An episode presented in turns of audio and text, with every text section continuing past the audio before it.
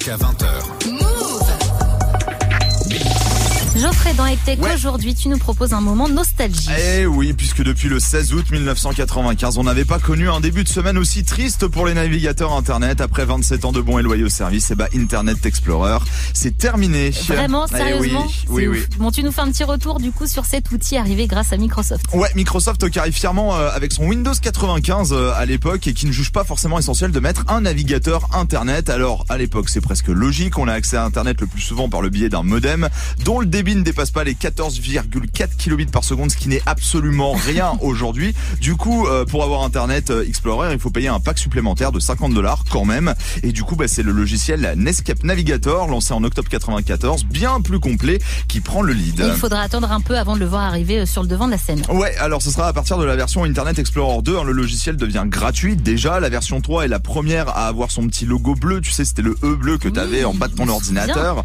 Mais c'est surtout la version 4 hein, qui va vraiment mettre le navigateur en avant, tout simplement parce qu'elle va être liée au logiciel de chez Microsoft développé pour marcher avec. Et c'est un petit régal hein, utilisé à partir de Windows 98. Alors Netscape commence à perdre de plus en plus de clients quand les Windows bah, cartonnent en magasin. Internet Explorer devient donc le navigateur numéro 1 dans le monde pendant un petit bout de temps. Jusqu'à ce que la concurrence arrive. Ouais, et surtout que la version 6 du logiciel arrive et ne satisfasse pas grand monde. hein. Elle arrive avec Windows XP qui cartonne pourtant. hein. Du coup, les gens vont commencer à chercher une alternative et tomber sur Firefox de chez Mozilla qui représente bah, en gros l'antithèse hein, du logiciel de Microsoft. Il se présente avec euh, des navigations par onglet, des extensions, des thèmes, bref, le début d'une concurrence féroce et qui malheureusement bah, ne va pas s'arrêter là avec l'arrivée de Safari, hein, le navigateur euh, d'Apple qui commence à vendre de plus en plus de produits et surtout le fameux Google Chrome en 2005, plus léger, plus rapide, plus complet et plus sécurisé. Internet Explorer ne pourra plus suivre et commencera gentiment eh ben, une petite descente aux enfers. Malgré les tentatives de remplacement, eh bien c'est trop tard. Ouais, la concurrence est déjà beaucoup trop loin. Google tient sa place de leader et on ne voit vraiment pas Edge, le remplaçant d'Internet Explorer, aller lui piquer euh, des parts de marché.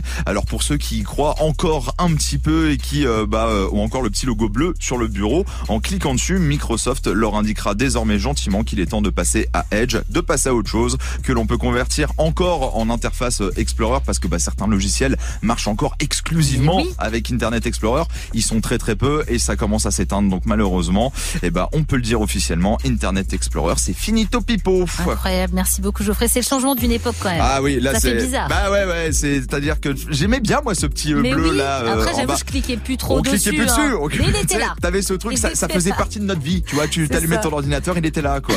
Et non, c'est fini. Bon, tu Malheureusement. vas pas verser ta petite larme quand même. Non, ça va aller, ça va Ça aller. Il y a Google Chrome aujourd'hui, ça va. Voilà, on, on s'en remet et ça va plus vite. tu l'as dit, on retrouve ta chronique en podcast sur move.fr.